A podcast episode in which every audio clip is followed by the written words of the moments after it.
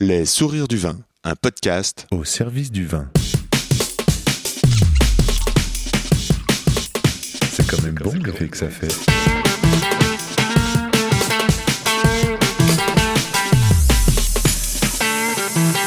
Attends, regarde, j'enregistre. Non, on fait silence.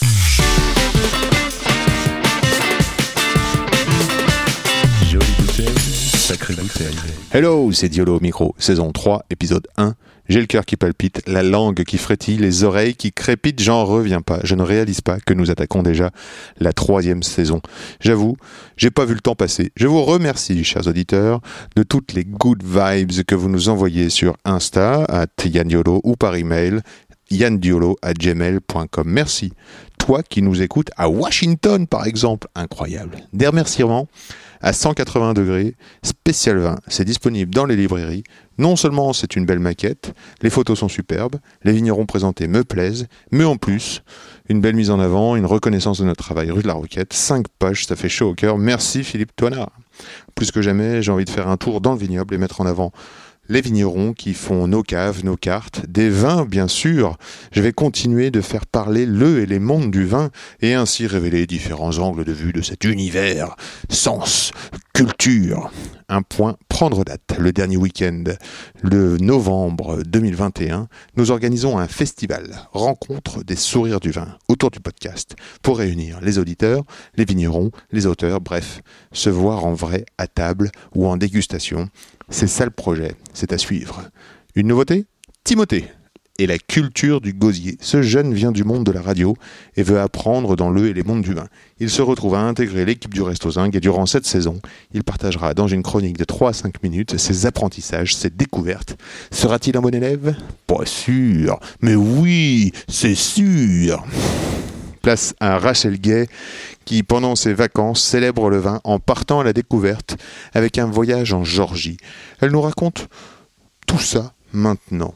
Ici, c'est Yann Diologen, rue de la Roquette, Les Sourires du Vin. C'est un podcast pour vous aider à cheminer dans le et les mondes du vin. Qui se met comment au service du vin? Rachel comment donner la chance au vin d'être le meilleur possible. Alors je me demande qu'est-ce que le bon, qu'est-ce que le bon moment, comment se plie-t-on en quatre pour que ça groove, comment tout d'un coup l'atmosphère vibre et que les poils se dressent, voilà ce que je veux mieux savoir, mieux comprendre et nourrir de belles relations au profit de nos oreilles. Le comment du pourquoi des gens du vin. Avec Rachel, nous avons parlé dans le désordre de ces pages un nom imprononçable, d'accueil, de cévennes, de chaussures bien sûr. Une conversation à boire avec les oreilles. Pour me suivre, je réponds sur Insta à Diolo ou par email yandiolo@gmail.com. Let's talk with Rachel.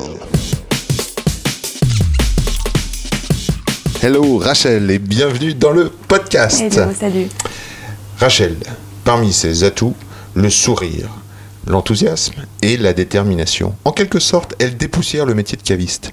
Elle a le tutoiement facile, elle s'embrase euh, d'un coup quand euh, un ou une cliente euh, suivent ses conseils. On peut l'entendre pousser des petits cris dans la, dans la cave. Ah. Elle chante aussi quand elle prépare et qu'elle fait la mise en place. Elle poursuit sa passion, sa curiosité jusqu'à aller dans le vignoble pendant ses vacances. C'est pas des moindres, elle est allée en Georgie. Elle va nous raconter tout ça. Nos clients, en tout cas, adorent ça. Il n'est pas rare d'entendre des retours euh, positifs du type euh, merci encore pour le conseil ou vous direz à Rachel que c'était top. Elle n'est pas là, Rachel? Bon, Rachel, est-ce que tu peux nous raconter ton métier de caviste aujourd'hui? Bah, caviste, c'était quand même bon, une- un peu une évidence presque depuis le début. Enfin, j'adore le contact, j'adore le, j'adore le vin. Je suis tombée dans la fièvre du vin, donc euh, caviste. Bah, tu m'as offert euh, mon, mon deuxième job de caviste en fait, et, euh, et je m'éclate absolument parce que. euh, parce que je rencontre, euh, je rencontre plein de gens, je rencontre des passionnés, j'ai l'occasion de, de vraiment vivre de mon métier. euh, comme tu dis, l'enthousiasme, euh, c'est ce qui me drive, donc euh, j'y vais et, et c'est cool. C'est vrai que je l'ai pas dit, mais t'es caviste au sourire au pied de l'échelle, rue de la Roquette. Voilà, voilà, tout à fait. Donc ça fait 4 ans maintenant que je suis là.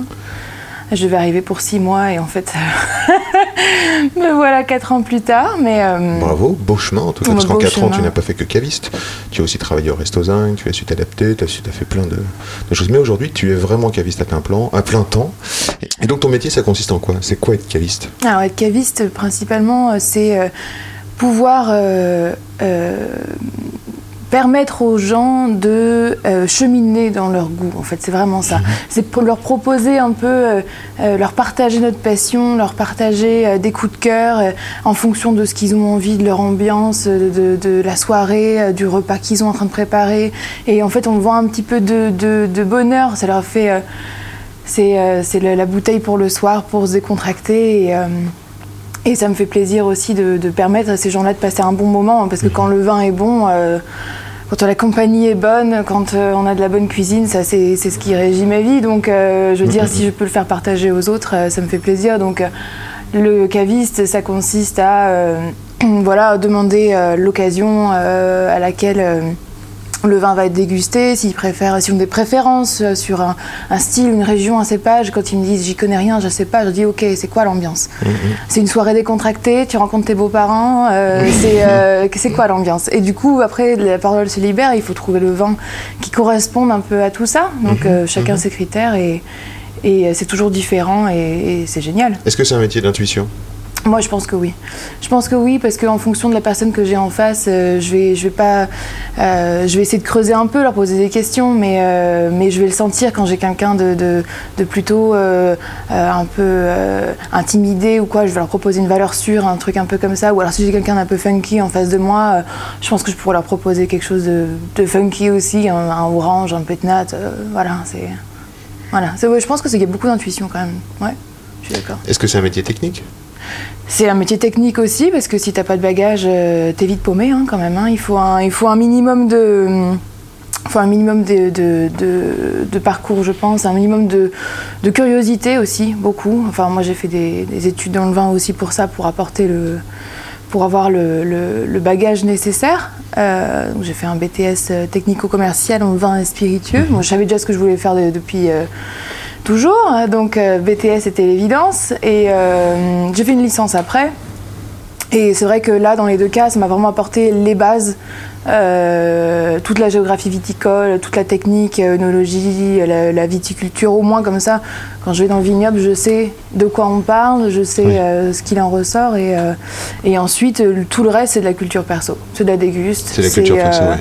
J'apprends beaucoup dans les bouquins aussi. Je lis, je lis beaucoup de bouquins. J'ai beaucoup de livres du vin chez moi. Et, euh, et j'adore euh, j'adore approfondir comme ça, ouais. C'est ouais. quoi ta dernière lecture? Eh ben, Alice Fering, aux origines du vin nu.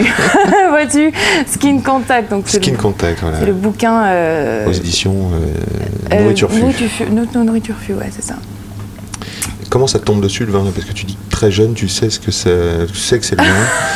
Ça arrive comment Le vin, euh, ça arrive en Corse, euh, chez, avec mes parents. On était partis euh, en vacances et on avait fait un tour du Cap Corse. Et mes parents avaient acheté un, un peu de vin dans un domaine et c'était nos 10 ans avec ma meilleure amie. On était partis ensemble là et dans le camping, mes parents ouvrent une bouteille de muscat à Cap Corse et là, le- je, le- je sens dans le verre, je, je regarde. je- mon père me dit Ok, tu as le droit de tremper le doigt et, euh, et tu peux goûter. Et là, pouah, pouah, le coup de foudre. Coup de foudre énorme parce que voilà, le muscat c'est sucré, c'était gourmand, il y avait tous ces arômes vraiment. euh, le raisin, euh, la- le fruit mûr, les exotiques, Oh, c'était incroyable. Et j'ai dit à mes parents ce jour-là, moi je veux faire ça plus tard. Alors tout le monde a explosé Je faire à quoi table. Je Je veux faire faire, ça, je veux faire ça, le vin là. Je, je Ah oui, pointais. être, euh, Je voulais, je montrais le verre. C'est moi je veux faire, je veux travailler dans le vin. Je veux faire un truc dans le vin. Et tout le monde rigole à table et, et, euh, et me voilà euh, 15 ans plus tard. Voilà. Donc aujourd'hui, ça te fait quel âge? 25, 20 bientôt 26. Ouais. Est-ce que tu dirais que le métier de caviste, c'est un métier de temps Un métier de temps. De temps Quelles sont les temporalités Ah. euh, La temporalité, par exemple, de la relation avec le client, qui se construit avec, avec le temps. mm. Le temps, parce que euh, entre le moment où tu as un coup de foudre sur ce muscat et maintenant, c'est-à-dire qu'il y a eu le temps euh, de l'émotion, on pourrait dire, Mm. il y a eu le temps de l'apprentissage avec des bases euh, généralistes, Ouais. et puis il y a le temps aujourd'hui des relations avec les, avec Avec les, vignerons, ouais. avec les Ah, vignerons, ouais. sur le terrain, Mm. euh, ton apprentissage, tes livres. Bah, c'est vrai que, que euh, si on avait. euh, Enfin, tout, là, j'en suis là aujourd'hui grâce à tout ce cheminement, ça Oui. c'est certain. Oui. Toutes ces étapes, tout ça. Et, euh, et, euh, et parce que j'ai toujours été. euh, Alors, oui, la temporalité, d'accord, mais. Ouais, chaque chose en son temps. Et puis caviste, ça te tombe dessus, euh, plus ou moins, je sais pas. Mais en tout cas, au début, moi, je voulais faire du vin. euh, je voulais faire du vin. Après, je me suis rendu compte que la prod, c'était pas du tout mon truc. D'accord. Euh, après, j'étais commerciale, donc ça non plus, c'était pas trop mon truc. et, euh, et puis après, c'est vraiment en fait quand je me disais que j'avais le contact facile avec les gens, et surtout j'aime avoir ce côté un peu pédagogue, euh, où j'aime beaucoup expliquer. euh, bah, par exemple, je commence avec mes amis en premier, quoi. Oui. Je, leur, je leur raconte, oh, tain, en cours j'ai appris ça, comment on fait du champagne, c'est comment on fait du champagne, et puis tac, tac, tac. Et puis tu leur expliques, et en fait je me suis rendu compte que j'adorais un peu simplifier aussi ça, ça pour les autres, pour le rendre plus accessible Ouais, ouais. parce que parce que c'est aussi ça le vin c'est pas si compliqué enfin c'est pas si compliqué. Si c'est si compliqué. Mais euh, mais euh, euh, on peut le simplifier pour que les gens pour le rendre accessible aux autres. Et ça c'est et partager ma passion ça c'est mon c'est mon moteur de vie quoi. Oui, donc finalement, c'est un peu ce que tu fais en, en donnant des éducations un petit peu à chacun de tes clients, Ouais. qui- surtout ceux qui sont curieux. surtout ceux qui sont curieux ouais, Il, il se trouve que tu animes aussi quelques ateliers dégustation. euh, Ouais. euh, Ouais, en- ça c'est en- cool Tu as l'occasion d'ouvrir pas mal de bouteilles. Je pensais autant aussi euh, autant de l'affinage, tu vois, autant, euh, autant de fabriquer le vin. C'est-à-dire qu'il y a des vins peut-être que. Quand, euh, par exemple, hier soir, on a la chance de goûter un séchet 2001 euh, de Vincent de Wissard, on peut sentir que 20 ans, euh, ah oui dans une bouteille, ouais ça fait quelque chose au vin. Et c'est beau, parce qu'en même temps, bon, des fois c'est un peu un coup de poker aussi. hein. Euh, Oui. euh, tu te dis, euh, en fait, ça va, ça va être extraordinaire, et en fait, c'est pas si bien. Et encore, et en- tu te dis, bon, bah, j'ouvre ça un peu comme ça, et puis, Merci Jordi d'ailleurs. ouais, merci Jordi, c'était super. C'était son anniv. Et euh, ouais, après, c'est vrai que le, le, le temps dans le vin, euh, généralement, enfin, moi j'ai une cave de vieillissement, mais euh, pff, moi j'oublie un peu mes vins. J'ai Ouais. une fois grosse déception, j'ouvre un, un Château Neuf 2011 euh, que j'avais eu, c'était mon pro- un des premiers vins que, j'avais acheté, j'étais trop fière de moi, trop contente. Et puis j'ai- je cherchais la bonne occasion pour l'ouvrir, le, le Ouais. moment et tout. Beaucoup d'espoir. Et beaucoup d'espoir. Et puis, euh, bon, je l'ai fait traîner un petit peu. Bon, euh, je me dis non, mais il faut attendre encore, j'ai pas l'occasion. Puis un soir, il y avait des copains qui étaient là, c'était en couvre-feu, juste avant couvre-feu ou un truc comme ça. Puis je me dis, bon, voilà, si ça, c'est l'occasion. Et puis j'ouvre. Elle flinguée. Bah, là, hein. non Ouais, C'était oxydé? Ouais, c'était complètement oxydé, c'était dommage. C'était pas bouchonné, hein, c'était juste que le vin était largement passé. Il n'y avait plus de texture, c'était euh, c'était euh, à queue limite. euh, Ah d'accord.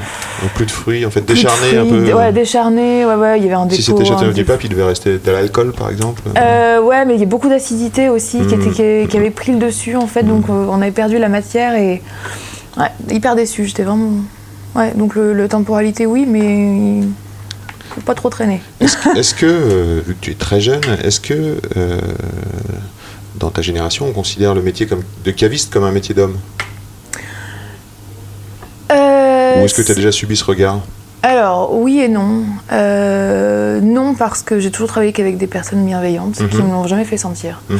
Euh, ça, j'ai- j'ai- je pense que j'ai cette chance-là de savoir m'entourer et Mhm. de, de- d'instinctivement, tu vois, on parlait d'instinct, euh, capter les gens et, et savoir quand c'est une bonne situation pour moi ou pas. Mhm. Après, métier d'homme, euh, oui et non. Enfin, c'est vrai que euh, moi, je suis absolument convaincue que non. Euh, chacun a sa sensibilité. Tu peux, suis du 36, être une femme, avoir les cheveux longs ou courts, euh, ah, on s'en fout. Très si bien. tu captes le vin, tu captes le vin. Mhm. Mais ce qui peut me le faire sentir des fois, c'est les clients. C'est plus les clients ou, ou parfois les confrères d'autres cavistes ou des choses comme ça où il faut faire un peu plus ses preuves pour, pour être crédible. Mais non, enfin, c'était rigolo. Je, je discutais avec une vigneronne qui me disait, euh, qui me disait exactement ça. euh, euh, que tu es, que tu sois jeune, vieux, âgé, de, de- de- une femme, un homme, qui, qui tu veux, quoi, que- quoi que ce soit, si le boulot doit être fait, eh ben, je le ferai, tu vois. Je le- on le fera et on y va. Et, et, et tant que le boulot est fait, en fait, je vois pas, je vois pas où les différences. Est-ce que tu entends encore en cave des clients qui parlent de euh, De vin féminin ou de vin masculin Oh là là. Ça te fait râler. Ah, moi ça me fait rager. ouais, je voudrais un vin un peu féminin. Ah ouais, alors si c'est féminin comme moi, vous aimez les bons châteaux neufs euh, bien, bien chaleureux, Voilà. euh, le tanin, le soleil. Ok, très bien, on y va si vous voulez. Et la gourmandise quand La même. gourmandise, ouais, c'est ça. Non, enfin, ouais. D'accord. Ouais, j'en ai, encore quelques-uns, mais bon, maintenant. euh, Ça fait un peu siècle dernier quand même. ça fait un peu siècle dernier. Je, à la cave, je trouve pas qu'on ait trop cette clientèle-là non, plus. Mais ça peut arriver, ouais. Donc ton parcours, toi, t'es né euh, dans les Cévennes, c'est ça? Ouais. Et euh, tu passes pas mal de temps sur Montpellier? Euh, oh, bon, techniquement, euh, mes parents vont dire ah, je suis née à Montpellier et j'ai passé beaucoup de temps dans les Cévennes. Voilà, Et c'est devenu ton vignoble de prédilection. un peu, ouais, complètement même. Euh, bah, j'ai grand... bah, mes, parents, euh, mes parents étaient amateurs de vin. on était dans le Languedoc, donc on buvait local. Mon, mon père aimait bien Bordeaux aussi, donc c'est vrai que, que toujours à table, il y avait toujours une bonne bouteille. Mes parents aiment vraiment le bon vin, donc même si c'était des domaines du coin, des choses comme ça, c'était local. Donc c'est vrai que j'ai grandi au Languedoc. Et euh, ensuite, dans les études en BTS à Montpellier, euh, on a continué dans le Languedoc. Ouais. Donc euh, c'est un peu. T'as des mon- souvenirs qui t'ont marqué des, des- des vignobles, par exemple des vignerons ou, des, cu- ou des cuvées? Ouais, alors c'est vrai que dans le. dans mon enfance, pas forcément. Je me- si je me rappelle juste d'un. Alors rien à voir avec le sud du coup, mais un mercuret blanc Ah oui. que mon père avait. avait je sais plus où est-ce qu'ils avaient acheté ça. Et euh, le coup de foudre, coup de foudre. Et là, c'est mon premier coup de foudre avec la Bourgogne, mais euh, qui a mis du temps à, à grandir, je dois l'avouer. Mais dans le sud, non, c'est vrai que euh, à Pic-Saint-Loup, euh, nous, on travaille. Enfin, je, je me rappelle de bouteilles de Lortus une fois que j'avais beaucoup aimé en cours de déguste. Ouais, c'était la rencontre en premier avec les, ouais, les vins du coin, mais pas particulièrement en Corse plus déjà un petit peu plus. Je me rappelle d'un patrimoine que j'avais adoré, euh, qu'on avait réouvert. On en va souvent en Corse, donc euh, et euh, ça je me rappelle de ça. Ouais, vrai. Je sais pas si j'ai vraiment eu beaucoup, beaucoup de coups de cœur, euh, énormément quand j'étais plus jeune, euh, parce que je pense Enfin, que c'est une pas région à laquelle tu es sensible encore et que tu. Ah oui, que tu creuses, là, en ah ce oui, moment. oui, complètement. Ouais, ouais, j'essaie de.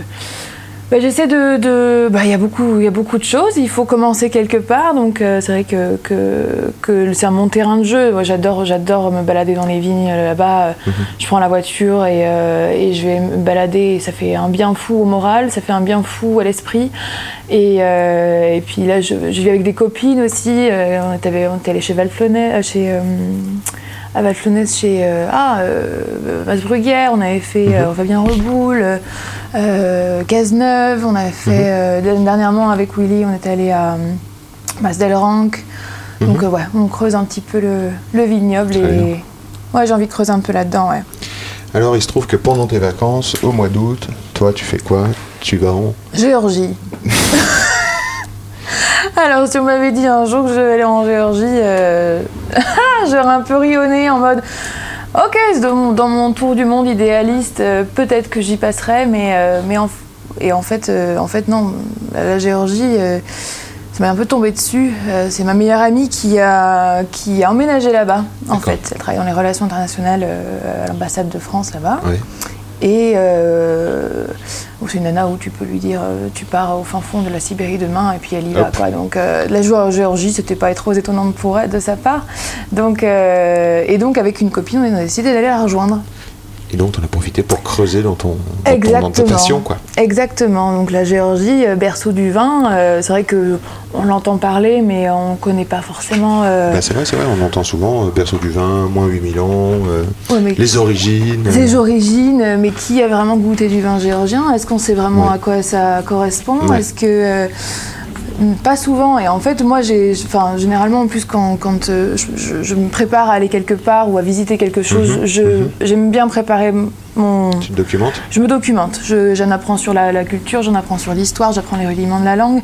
Et en fait, j'ai cherché des trucs sur le vin et j'ai pas trouvé grand chose. En fait, il y a pas beaucoup de, il y avait pas beaucoup de matériel. Donc, il y avait Alice Fering quand même Ouais. avec son bouquin qui est largement complet. Ouais. Euh, j'ai lu pas mal d'articles un peu, euh, euh, mais c'est toujours un peu sommaire, c'est toujours un peu la même chose. Je- J'ai pas trouvé quelque chose de très creusé. Il y avait le bouquin de Wine Explorer aussi, Oui, Jean-Baptiste. donc. Jean-Baptiste, qui, euh, qui avait fait un, un- un bel article Une page, sur le- une belle page sur la Géorgie. Donc j'en ai, appris un petit peu plus comme ça, mais bon, c'est vrai que je me baladais un Donc, peu comment on dit bonjour en georgien, là, les rudiments de la langue, c'est quoi? Gamajoba. Très bien, merci. t'es souhaité. Est-ce qu'on fait des vins blancs, rouges, rosés, bulles euh, Alors, ça, c'est un petit peu. euh, principalement, on va faire ce qu'ils appellent des blancs, mais qui pour nous, en fait, sont des oranges. Ce sont des vins ambrés, en fait. Et le, donc, c'est 60, euh, 60% de ça et 40% de rouge. Rosé, bulle, Pas trop. pas trop. Un peu, ça se fait, mais euh, c'est pas très Donc populaire. ouais. 60% quand même de ce qu'on en anglais j'ai vu passer amber wine, Ouais. vin ambré. Amber Nous on dit wine. vin orange en France. Donc ça. ce sont des vins de macération. Tu peux nous expliquer ce que c'est qu'un vin de macération? Alors, la macé- en fait, les vins oranges, ce sont des vins, des raisins blancs qui sont vinifiés comme on vinifierait des raisins rouges. C'est-à-dire qu'on fait macérer la pellicule Oui. euh, avec la pulpe dans, euh, dans un contenant. Euh, on fait macérer plusieurs jours et en fait, le- le- l'intérêt, c'est que dans la pellicule, on a le tanin, Mhm. on a la couleur et on a les arômes. Mhm. Donc les trois vont vraiment euh, imprégner le jus en Mhm. fait, et donc ça va donner des vins blancs qui ont belle, belle matière, belle structure, du tanin un petit peu et des arômes un peu plus primaires souvent aussi. Mhm. Et du coup, c'est, euh, ça donne des vins quand même assez caractériels. Et c'est vrai que là où, on- là où le blanc est trop léger ou là où le rouge est trop puissant, Mhm. on peut mettre des oranges et paf, ça fait le job. quoi. Donc ça, c'est, ça, c'est plutôt cool. Et parce que les macérations peuvent être, comme dans les rouges, euh, très courtes, Très courtes, ouais. de 3 à 5 jours, euh, une semaine, à 6 mois, euh, voire, Voire un an. Quoi. Ouais. Un an ou deux ans peut-être, je sais pas.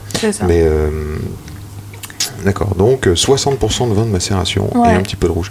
Est-ce que tu pourrais nous dire, tiens, le téléphone sonne, nous dire euh, le nom des, des cépages par exemple Parce que ce sont des cépages autochtones, ils ont su garder euh, Alors, une vraie identité locale. quoi. Absolument. En fait, le- la Géorgie euh, recense 525 cépages autochtones qu'on ne trouve quasiment uniquement qu'ici. C'est énorme. C'est énorme, c'est énorme. Alors dans la réalité, il y en a réellement 40 qui sont vraiment utilisés dans Mhm. l'industrie euh, Mhm. du vin, mais, euh, mais euh, 525, ouais, c'est c'est assez impressionnant. Donc euh, les... euh, Et de plus connu, moi j'ai enfin, j'ai relevé euh, Arca Tsitelli. le, euh, le et le Sapera, donc ça c'est en blanc, et le Saperavi en rouge. D'accord. Mais euh, t'as aussi, euh, t'as aussi le Mswane, le Kissi, euh, le... le euh, euh, Est-ce que, est-ce que tu t'es amusé à les... Toyokuri, Toyokuri. Ah, ça fait un peu japonais. un peu ouais. Est-ce que tu t'es amusé à les comparer à des cépages euh, qu'on connaît mieux Ouais. Alors c'est vrai que individuellement, c'est un peu délicat, mais globalement, le profil des vins ressemble un petit peu à ce qu'on connaît en Languedoc en fait, parce qu'on est à peu près sur la même latitude. Ah oui, d'accord.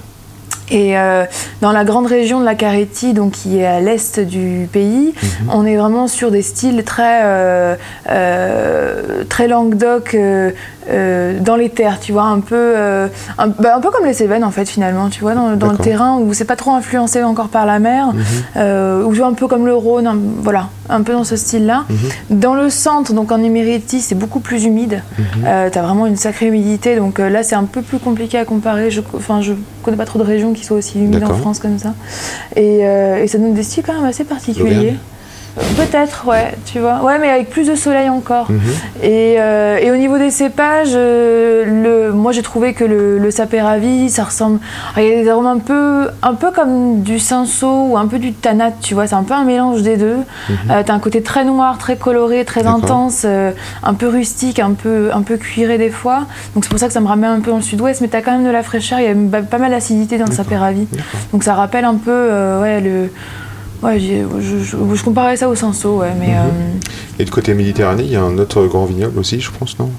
Il y a donc le centre, euh, tu nous as parlé de l'est du pays à l'intérieur des terres. ouais. Et il y a aussi une face euh, du vignoble qui est méditerranéenne. Ah non, qui est euh, mer Noire. Mer Noire, ouais. Alors près de la mer Noire, ouais. Euh, là, j'y suis pas allée dans cette région-là, Ouais, donc euh, ouais. du coup, euh, Est-ce que, est-ce que l'ensemble mais- du pays a, a du relief? Ouais. Alors au nord, t'as le Caucase, donc euh, c'est un des plus hauts, hauts, euh, massifs euh, Europe-Asie. On a monté à 4000 mètres d'altitude Ah oui. facilement, hein, donc ouais, trop bien. Au sud, t'as le désert. Euh, t'as la mer Noire euh, à l'est et à l'ouest pardon et t'as la mer Caspienne à l'est. Donc en fait euh, c'est vraiment hyper euh, c'est un beau patchwork en fait. Les vignes sont vraiment au centre où c'est quand même plus ou moins plat. Alors vraiment plus ou moins, parce que c'est, c'est, il y a quand même vachement de vallées, il y a pas mal de, de, de, de relief mine de rien, ouais. Après, vers la mer, il me semble que c'était quand même un petit peu plus plat, mais euh, c'est, c'est très, Waouh, c'est très irrégulier comme, euh, comme, euh, comme vignoble. Et donc la Caretti, c'est le principal. Là, c'est quand même ces grandes, ces grandes étendues, c'est des grandes vallées, euh, c'est vraiment au pied du Caucase et, euh, et c'est, très très beau d'ailleurs. Est-ce que le, le mode de culture est pareil que chez nous? C'est-à-dire, est-ce que c'est les tailles de vignes basses, bien rangées, ou est-ce que c'est... Alors, alors c'est à, ma, comment dans à les ma champs? grande dé- enfin, déception, je ne sais pas, mais euh, je suis pas allée beaucoup dans les vignes en fait, parce que ça, Ah ne, bon? ça ne se fait pas tant que ça. Ah, je j'ai pas trop compris pourquoi. C'était un de mes petits mystères que j'ai encore envie de, de- de percer. Mais euh, les vignes, alors les vignes, bon. J'en ai vu quand même, euh, j'en ai vu quand même. Euh, c'est pas très différent de ce qu'on trouve en Europe. hein, globalement, il y a euh, plus ou moins palissé, ça dépend. Il y a un peu de gobelet de temps en temps, mais généralement palissé quand même. Je m'imagine les, les, les vignes en Georgie, tu sais, à 1m50 du sol. Non, euh, quand même pas. euh, non, je, je te jure, on se croirait, un peu, on se genre dans le Languedoc. Grèce antique, tu vois. Euh, ouais, alors j'en ai eu vu des comme ça un petit peu, mais je crois que c'était assez particulier. Mais non, et moi ce, que, ce qui m'a fasciné aussi, c'est qu'en fait les, les gens euh, souvent font le vin, enfin ils ont les vignes dans le jardin, quoi, en fait. Ah hein. oui. Et ils ont des pergolas. Tout le monde a sa pergola avec euh, euh, la vigne, mais hyper dense, avec les raisins, qui, les grappes qui menacent de tomber dessus. C'est, Ah, c'est, euh, ça, c'était assez incroyable. C'est plus ça qui m'a surpris parce que finalement, le, dans, dans le- dans le champ, c'était pas si différent. Oui, parce qu'on entend dire qu'en Georgie, il y a vraiment beaucoup de... Tout le monde fait son vin. Tout le monde Chaque fait son famille vin. fait son vin. Ouais, alors ça c'est l'histoire hein, qui veut ça. hein. Parce que, euh, enfin déjà de base c'est une tradition depuis 8000 ans. Mm. Ils ont retrouvé des traces d'acide tartrique dans des, dans des kvéris, donc euh, on va y venir, mais euh, les kvéris c'est les, les jarres, c'est les contenants dans lesquels ils vinifient leur vin. Ils ont trouvé des traces d'acide tartrique typiques, euh, propres au vin. euh, datant de 8000 ans.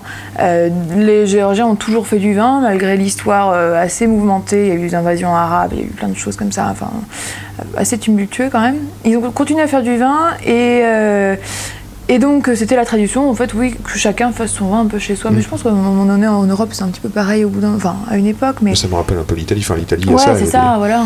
On peut voyager encore en agritourisme où chaque famille euh, Mm. propose son huile d'olive, son vin de table. Voilà. Ça, voilà, ça c'est encore trouvable euh, en Italie. Ça se trouve, ouais. ouais. En, France un peu moins peut-être, mais et euh, et euh, et donc en fait, donc ils ont gardé cette, cette technique-là jusqu'à l'URSS. L'URSS a quand même bien flingué euh, pas mal parce que euh, donc la Géorgie devait produire, était le premier producteur massif pour uniquement la Russie.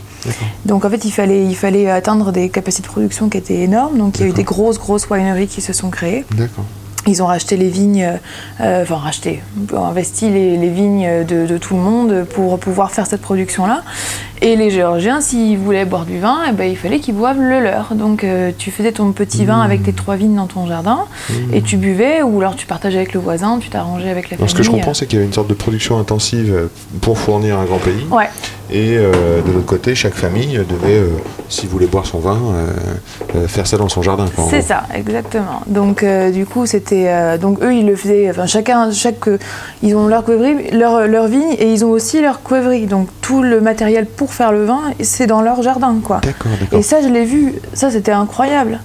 Un papy, là, dans une maison qui nous a accueillis. Il parlait pas un mot d'anglais, il comprenait pas. Il a compris que je voulais acheter du vin et il me dit Vous voulez voir les vignes? Euh, Ok, go Puis vraiment, il nous ouvre le portillon de son jardin. Il y avait le- le- les vignes là. Il en avait derrière aussi. C'était quand même un, un domaine assez connu finalement. Et puis il nous montre ses queries dans son, dans, dans- sous sa pergola, encore une fois là. Et, et- et incroyable quoi. Dans son jardin, les trucs en- enterrés dans, la- dans le sol, c'était ouf. Donc, Query, euh, parlons-en. Donc, c'est un- une sorte de, de jarre plus ou moins grande C'est ça. euh, qui est euh, soit extérieure, soit enterrée. Alors, c'est c'est quand même majoritairement enterré. Euh, on l'a sorti un petit peu de terre euh, en. Europe, mais en Géorgie, il est enterré quasiment Et tout donc, c'est l'outil de vinification. Exactement. En fait, c'est- c'est de l'argile, c'est de la terre cuite. hein. Mhm. C'est des gros contenants. Ça, fait, à peu près 100 ça peut faire beaucoup, mais globalement, ça fait 400-500 litres à peu C'est près. nos cuves inox à nous, C'est nos cuves inox à nous, mais... euh, en terre et enterrée. C'est ça, on pourrait comparer ça à l'amphore maintenant, Ouais. mais le- la particularité, et quand même ce, qui est un peu négligé, c'est qu'en fait, donc les euh, sont enterrées dans le sol, Oui. Et en fait, ça leur permet de ne pas investir dans un matériel de contrôle de température, puisque c'est le sol, c'est la terre qui régule naturellement. Mhm. Et, euh, et donc les caves sont belles en fait parce que c'est il y a rien dans la cave et il y a juste des, des- des cercles Des au trous. milieu, les uns euh, à un mètre les uns de les autres et, et, euh, et- c'est assez surprenant. euh, Ah. C'est plutôt c'est c'est plutôt joli en fait finalement. Alors ça doit être compliqué à nettoyer, donc je les ai vus nettoyer aussi les. Ils vont dedans, non? Ah bah ils vont dedans, ils ont des espèces de brosses avec euh, du bois de cerisier euh, euh, qui doivent ils doivent nettoyer à l'eau euh, jusqu'à ce qu'il n'y ait plus rien quoi. Donc bon c'est quand même un petit peu euh, un peu technique, mais je me disais aussi s'il y en a un qui se brise à l'intérieur, comment on fait? T'as tout le vent qui tombe dans la terre. c'est assez compliqué quand même comme. Et tu sais comment ils les construisent? Alors c'est euh, euh, Alice Ferrin l'explique très bien dans son livre. Alors, J'ai failli aller euh, voir justement l'artisan dont elle parle, euh, qui fabrique les cuivreries. Je ne l'ai pas vu, mais euh, globalement, euh, c'est vraiment de la poterie. hein. C'est de la poterie euh, pour euh, donc c'est vraiment de- de- du travail d'orfèvre. hein. C'est incroyable euh, le- le- la technicité que ça demande. J'ai eu vu des vidéos euh, aussi de, de fabrication et ils doivent mettre ça dans un four. Ça doit cuire une semaine des fois euh, dans un four qu'ils doivent construire et déconstruire ensuite. Euh, c'est euh, c'est un boulot monstre. hein. C'est vraiment comme les potiers. C'est vraiment et tout est fait main, artisanal. Il n'y a pas de machine qui puisse faire ça quoi. Tout est tout est fait main. Ouais. Est-ce que tu as pu sentir différents types de viticulture ou de vinification? C'est-à-dire, euh, est-ce que c'est pas parce qu'on est à l'origine du vin qu'on vinifie dans des couvervis qu'on a des cépages autochtones Est-ce qu'on a une vinif euh, plutôt euh, nature, c'est-à-dire sans intrants, Mhm. euh, pas de sulfite, un peu libre Ou est-ce qu'il y a quand même quelque chose lié à la, à la, au conventionnel, c'est-à-dire au productivisme Mm. et avec du résultat et on, et on filtre et on bloque le vin, je sais pas. Et encore une, une dernière catégorie, est-ce que tu as croisé des vignerons biodynamiques? Eh ben j'ai croisé les trois. Les trois? En fait, euh, les trois parce que, euh, comme je disais, il y a des grosses wineries qui ont été créées avec l'URSS, Ouais. qui sont encore en activité aujourd'hui, euh, qui revendent, etc. Et en fait, qui, avec le temps, se sont aussi modernisés. Donc, ils ont euh, fait entrer des cépages européens. On peut trouver du Cabernet Sauvignon, du Chardonnay, des choses comme ça, qui vinifient pas, en- qui vinifient pas en poivrerie, mais en fût de chêne, en inox, en ce que tu veux. Il y a ça. Ça, c'était euh, GVS, c'était Georgian Wine Spirit, c'était une sorte de grosse, grosse, euh, grosse factory en fait. C'était Ouais. vraiment une grosse usine euh, à vin avec. euh, J'ai jamais vu tant de, de barriques les unes à la suite des autres, c'était impressionnant. Ils faisaient aussi un petit peu de, de, de local et eux étaient certifiés bio, donc il y a un équivalent d'EcoCert qui s'appelle Cocacert Mhm. là-bas. Et pas tout n'était converti en bio, mais euh, bon, voilà, globalement, avec une traçabilité, quelque chose de carré, enfin, c'était Mhm. tout, tout bien efficace. Et euh, c'était quand même l'usine, quoi. C'était quand même la grosse production. euh, Donc ça, on peut dire que c'est finalement une méthode conventionnelle et, et intensive de. ah, de- c'est ça, exactement. Après, donc, Oui. après j'ai vu, euh, j'ai vu la- le, le monsieur qui voilà, qui fait son vin dans son jardin, euh, qui fait ça. Bon, il sait pas trop s'il fait bio, mais bon, euh, écoute, on, on verra- bien, quoi. Mais il n'y a pas tellement de je pense que c'est un pays aussi en voie de développement, donc il n'y a pas quelque chose de hyper régulé non plus par rapport à ça. Les contrôles sont pas très fréquents. Euh, Il y a un problème de laboratoire aussi sur place. Donc en Mhm. fait, tout le monde fait un petit peu à sa sauce. Ouais. Et ça fonctionne. C'est un peu comme ça la Géorgie, hein, Ouais. pour tout. hein. D'accord. C'est qui, vivra, qui vivra verra et. Et voilà. Donc euh, il fait son vin, son vin est bon, il est content et ça suffit quoi. Et puis après il y a des convaincus. Euh, là j'ai rencontré euh, John Verderman qui est euh, donc de Fed and Tears.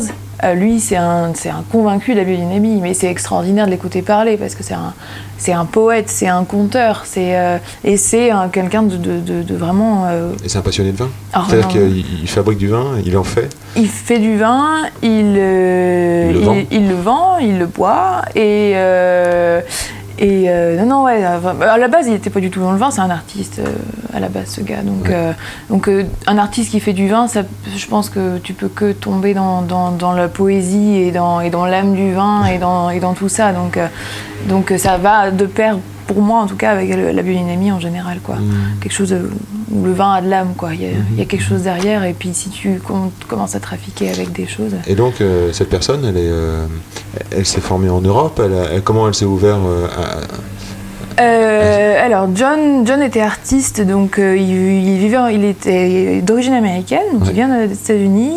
Il vient en Russie pour euh, pour vivre de son art. Il passe un peu par la Géorgie puisque c'est frontalier. Il s'installe un petit peu en Géorgie. Voilà, il passe un peu de temps et puis il rencontre Gela. Donc Gela tient à un vignoble familial depuis longtemps, mais il peut pas s'en gérer tout seul. Il cherche quelqu'un, un bras droit pour l'aider.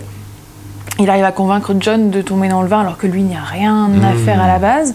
Et John apprend sur le tas. euh, euh, alors son parcours exactement, je me rappelle plus exactement. Non, mais, mais c'était pour euh, voir un peu le. le- voilà, donc c'est quand même quelqu'un qui vient d'un autre monde, Ah ouais. d'autres pays, ouais. qui euh, va apporter cette dynamique qui est- qu'on connaît plus nous. Exactement. Et c'est vrai qu'il, a- je trouve que je pense qu'il a modernisé un petit peu, tu vois. Cette, il vient, il vient avec des, avec une philosophie à lui dans un monde de, enfin dans un pays de Mm, mm, tradition et de, mm, mm, et de, et d'histoire. Et c'est vrai que, que généralement ceux qui ont percé aussi en Géorgie, qui arrivent à faire des, belles choses, c'est des gens qui se sont ouverts justement à cette culture euh, et qui sont pas restés dans leur carcan, quoi. Et euh, j'ai rencontré aussi une famille de, de vigneronnes, euh, enfin deux vigneronnes euh, et, leurs frères, euh, Wine. euh, Jean-Baptiste en parle dans son, dans son bouquin, euh, où eux, en fait, ils avaient le pareil, le, le- le vignoble familial. Ils font du bio parce qu'ils sont convaincus, mais aussi parce qu'ils ont été accompagnés, euh, ils se sont intéressés et ils ont essayé de s'ouvrir un petit peu à, à- à ce qui se faisait ailleurs et, euh, et se sont fait bien, enfin, ils ont- sont bien entourés pour pouvoir réaliser ça. Et c'est une équipe de jeunes passionnés, c'était incroyable. Est-ce que parmi toutes les personnes que tu as rencontrées, là, Mm. tu, quelle est la différence euh, avec ce qu'on vit en Europe, par exemple, pour, euh, pour la qualité d'accueil ou pour la manière de voir le, le commerce ou comment ils, leur objectif de vie, tu vois, comment, euh, comment ils vivent ces personnes en Georgie? C'est très différent. Le- les sœurs dont je parlais là, elles, elles ont peu quitté en fait la Géorgie depuis. Euh, c'est un peu au jour le jour. C'est on, on fait du bon vin, on s'éclate, on grandit, euh, et puis on verra. On- on- ils sont pas dans le dans la perspective dans la perspective, c'est ça que j'ai adoré, c'est que c'est vivre le moment et profiter de ce que tu as là. Et puis l'hospitalité, le- le- la géorgienne, c'est incroyable. Tu as toujours beaucoup trop à manger sur la table, il y a toujours plus à boire que donne raison. euh, c'est- incroyable. Ben, John, par exemple, moi je lui ai envoyé un message euh, trois jours avant d'aller chez lui. Je lui dis voilà, écoute, euh, j'ai eu ton numéro par rapport à la cave, par rapport au domaine. Euh, est-ce que tu serais dispo tel jour pour nous, voilà, nous parler un peu de toi? J'ai envie de, de- de- de te rencontrer et puis de parler Ouais. un peu avec toi. Ouais. Ok, ben viens à 14h à tel endroit, on y va. Et à 14h, et puis à 2h du matin, on y était encore. hein. Euh, et entre-temps, on est allé euh, euh, à sa brasserie parce qu'il fait aussi du, de la bière. Et puis après, on est allé dans son resto parce qu'il est aussi restaurateur et, Ah, et tout ça. Et on avait beaucoup trop à manger. Et à la fin, tu passes pas par la, par la boutique. Hein. Il nous demande pas non, rien du tout. Et je lui demande à la fin, je lui dis, mais attends, tu me connaissais pas il y a 12 heures. Ouais. Pourquoi tu m'as offert tout ça. Et là, il me répond, euh, bah, tu m'as dit que tu voulais découvrir le vin géorgien. Alors j'ai pensé qu'il fallait que tu aies toute l'ambiance qui aille avec. Mais what? Qu'est-ce que tu veux répondre à ça? Incroyable, incroyable, vraiment trop trop bien. Et donc, en général, tu as trouvé plutôt des portes ouvertes, plutôt que des portes fermées. complètement, À chaque fois que tu as frappé quelque part, euh, Bah, dès, que tu dès que tu montes, que tu t'intéresses un minimum, que, que tu es Ouais. curieux, etc., euh, les gens ils se, ils se livrent en deux secondes. Et, euh, et, puis, et puis ça continue. Et puis on s'en fiche de ce que tu as prévu après. Non, je t'emmène manger, tu viens avec moi et on va aller manger ensemble chez mon oncle et, ou chez ma ah tante. oui, donc, et tu goûtes le vin Ah oui. de l'oncle. Oh oui, c'est ça, tu goûtes le vin de l'oncle, tu manges la cuisine de la grand-mère, c'est... c'est, c'est, tu, tu peux, enfin, il faut pas prévoir quoi que ce soit là-bas. Tu prévois une activité et ensuite tu te laisses porter Ça par donne le... vraiment envie d'y aller. Est-ce que tu as senti quelque chose Le rapport, on parlait de. euh, Voilà, des- est-ce que, c'est, est-ce que caviste, c'est un métier d'homme? Est-ce que tu as croisé des femmes, le rôle des femmes en, en Georgie ou dans les caves où, euh, il il Elles sont présentes? Alors elles sont là, elles sont là, mais elles sont pas forcément toujours mises en avant. Euh, sauf une exception que j'ai rencontrée, et je pense pas que ce soit la seule, mais justement les, les sœurs Baya. Et je lui ai posé la question de savoir comment elle faisait, parce que Baya's Wine porte son prénom à elle. Euh, donc euh, c'est des vins, et elle le marque sur ses étiquettes, ce sont des vins qui sont faits par une femme. Hmm, Et c'est sa fierté. Il y a un côté revendic- Il y a un- revendication. Absolument. Et je lui disais, mais pourquoi tu, enfin, pourquoi tu veux revendiquer ça Est-ce que ça t'a apporté des complications peut-être vendre ton, ton vin ou des choses comme ça Elle me dit non, non, absolument pas. Parce que dans mon village, moi je suis la fille du viticulteur. mais je me suis euh, euh, revendiquée euh, comme la viticultrice maintenant. Mmh. C'est moi qui porte le domaine. Et tous les gens du village autour ont été hyper bienveillants et l'ont vachement accompagnée. Donc maintenant, et elle me disait quand je vais, quand je vais à la capitale et je fais goûter mes vins à un caviste, et qu'il il, il est complètement étonné que c'est moi qui fasse le vin, quoi. Mmh. Et, euh, et elle, elle m'a dit qu'elle s'était fait recevoir une ou deux fois des choses, mais c'est elle qui m'a.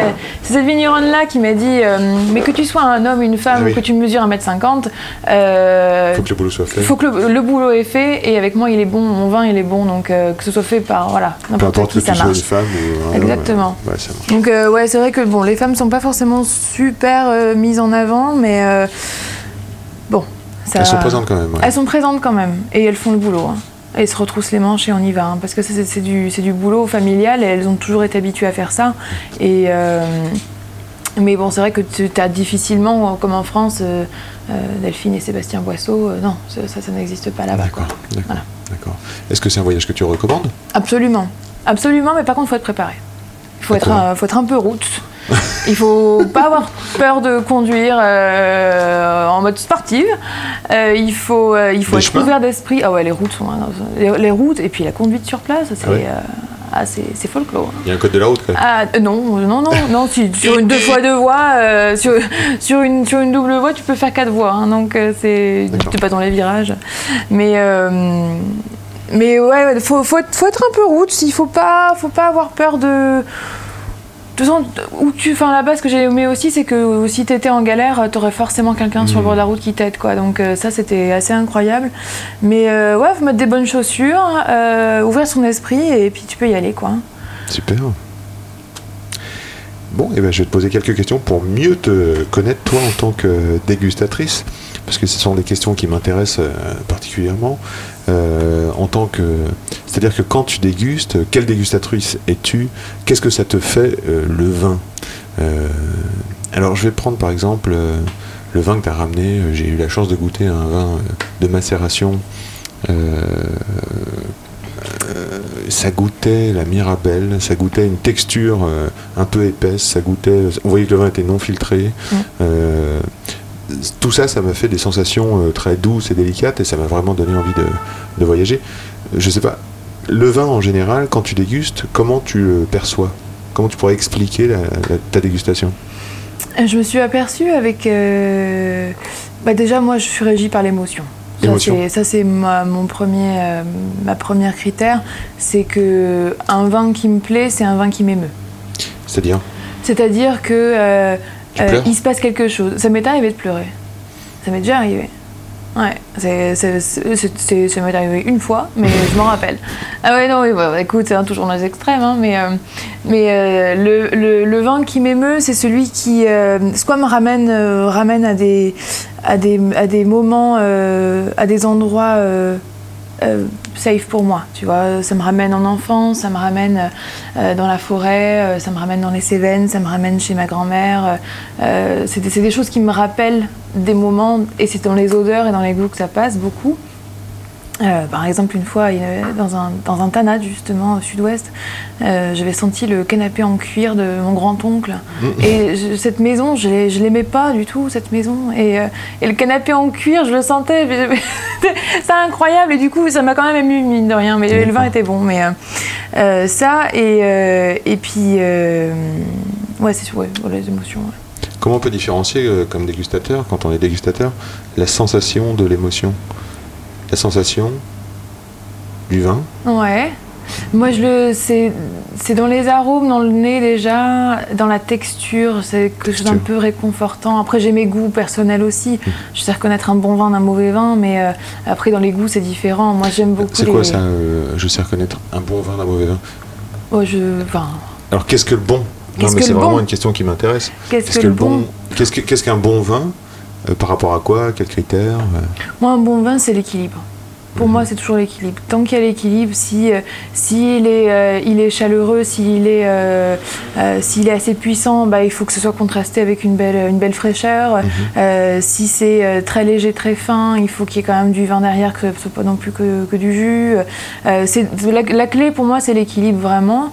Après, ça peut être ça peut être sur plusieurs plans. Il y avait pas mal de personnalités. Chaque vin a sa personnalité, Ouais. mais mais, mais tant que l'équilibre, tu sors pas de là en disant ah c'est trop acide ou oh, des choses comme ça.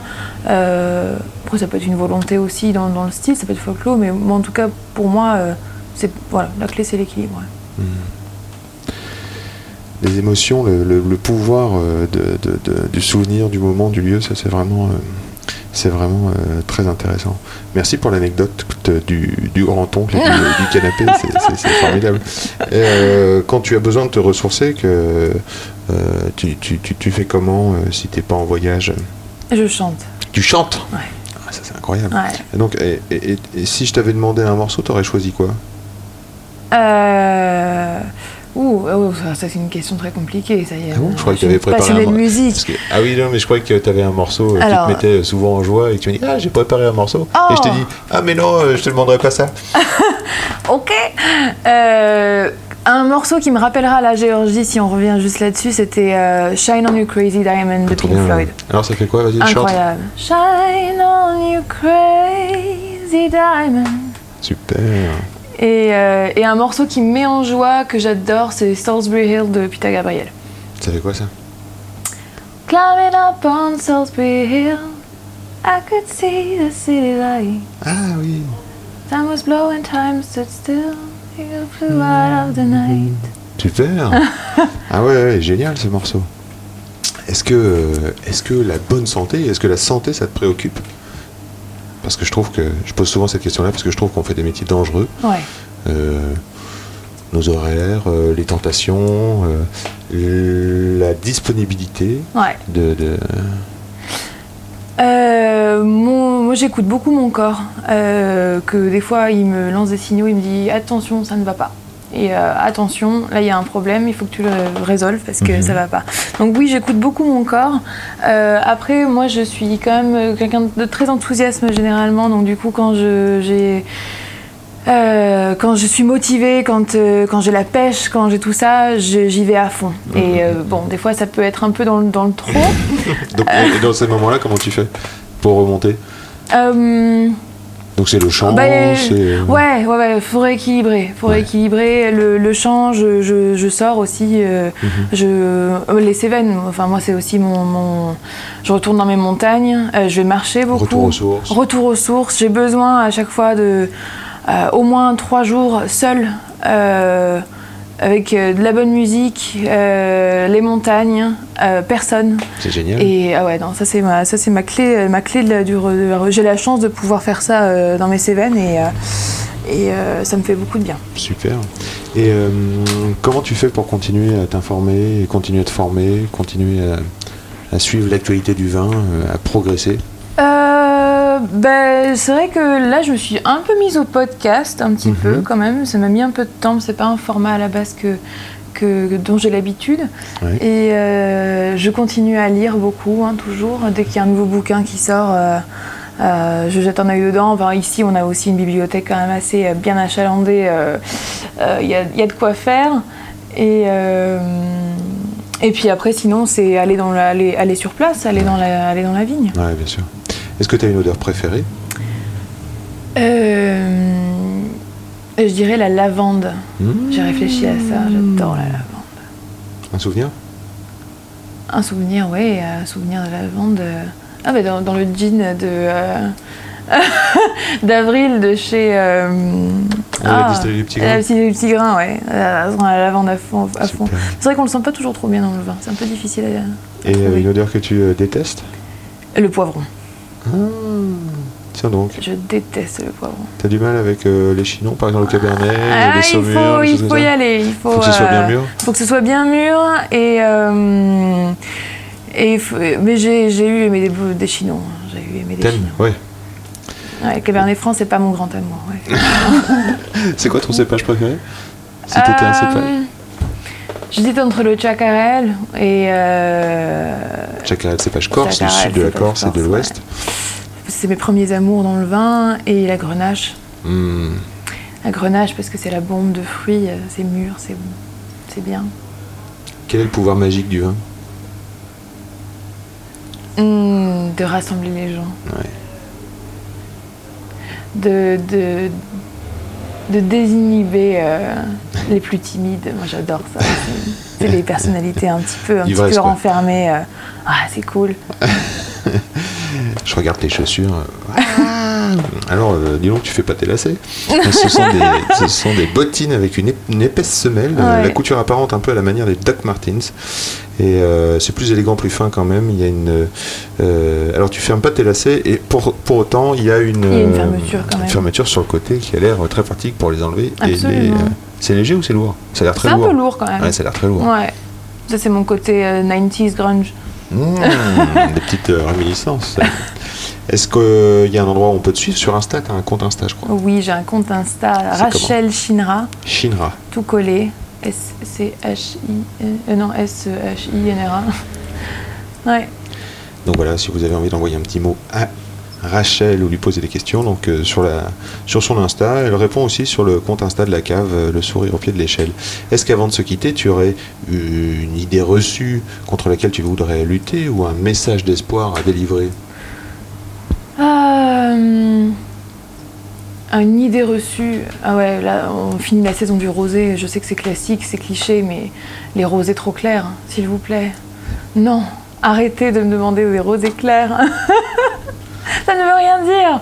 Je suis une ambassadrice des, des, des 24 qui sont des rosés de saignée. Donc euh, des rosés bien foncés qui sont très bien. Et, euh, et laissez-vous euh, laissez-vous guider par le caviste. Laissez, on est là pour ça. On est là pour ça. Enlevez vos a priori et, et venez vous laisser guider simplement. Super, on viendra. Merci Rachel. Voilà. Merci Yann. À bientôt. À bientôt. C'est quand même bon l'effet que ça fait. Merci, merci chers amis auditeurs, merci d'avoir écouté jusque-là.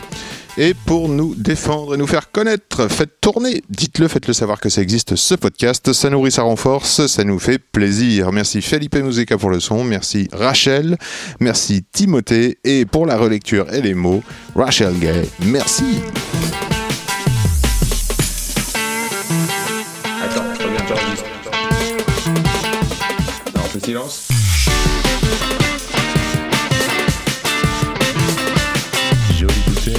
Sacrée bouteille.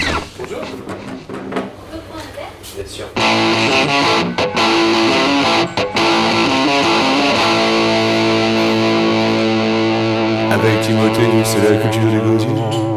Avec Timothée, c'est la culture du gosier. Alors, Timothée, t'apprends quoi en ce moment? La culture du gosier, les ignorants, par Étienne Davodo et Richard Leroy, épisode 1. J'en avais entendu pas mal parler des rouliers de Richard Leroy, le chenin de Rabelais sur les Lions que tout le monde s'arrache pas loin d'Angers. Mais c'est vrai qu'à 150 balles l'acquis, j'étais vite passé à autre chose. Va falloir que je lui en ramène des clients à Yann si je veux un jour pouvoir voir ce que ça goûte. Pourtant, il y a quelques jours, Yann justement m'a prêté une BD, Les Ignorants. Elle est écrite par Étienne Davodo et elle raconte la rencontre entre ces deux personnes, Étienne donc, auteur de BD qui ne sait pas grand-chose du monde du vin, et Richard, vigneron qui n'a quasiment jamais lu de bande dessinée. Les Ignorants. Y avait-il un message caché derrière tout ça? Moi qui découvre à peine le métier de caviste, certainement. D'ailleurs, Yann me l'a dit l'autre jour, en ce moment, nombreux sont ceux qui montent une cave à vin à Paris et en France. Ils sont en revanche rares à être de véritables cavistes. C'est vrai que c'est pas parce que je suis un bon vivant et que je pourrais me baigner dans des bassines de gamètes tous les soirs que ça fait de moi un connaisseur. Pendant que je vous parle de tout ça, j'arrive au chapitre 9 de la BD. Dire une connerie, parfois une bonne idée. Vous me ferez penser à rappeler à Yann le titre de chapitre à l'occasion. Les pages s'enchaînent et plutôt vite. Les nuances de noir et blanc défilent sous mes yeux à vive allure. Moi qui d'habitude lis un livre en un trimestre, heureusement, il y a des dessins et je peux te dire que sans ça, je lui rendais en janvier sa BD à Yann. Alors on y parle de quoi dans cette BD Du métier d'auteur donc, sur lequel je ferai l'impasse, non pas par flemmardisme mais parce que le propos n'est pas là, mais surtout du métier de vigneron. Et quel métier Je crois maintenant qu'il s'agit même d'une philosophie de vie. Il y a ceux qui murmurent à l'oreille des chevaux et ceux qui murmurent au cep de la vigne. Parce que le métier de vigneron est bien plus compliqué qu'on ne le croit. Il ne s'agit pas d'arroser un arbre. D'ailleurs, j'apprends très vite au fil de ma lecture que la vigne est une liane, pas un arbre, ou de récolter, de cueillir des raisins blancs ou noirs.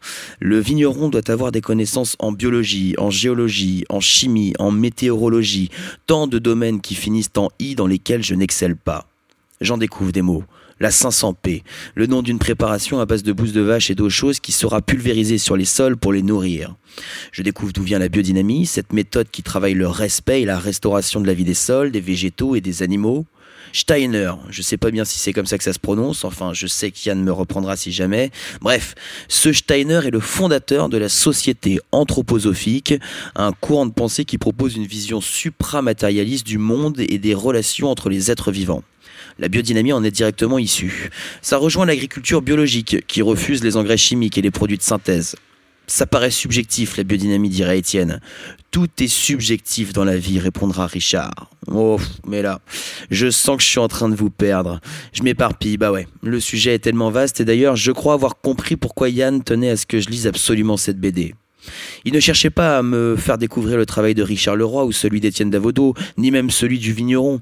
Il voulait surtout me montrer le travail qu'il me restait à faire pour découvrir le métier de caviste. Moi, César, 10 ans et demi, 1m39, euh, moi, Timothée, 27 ans, en léger surpoids, j'allais désormais vous raconter au travers de ce podcast mon apprentissage.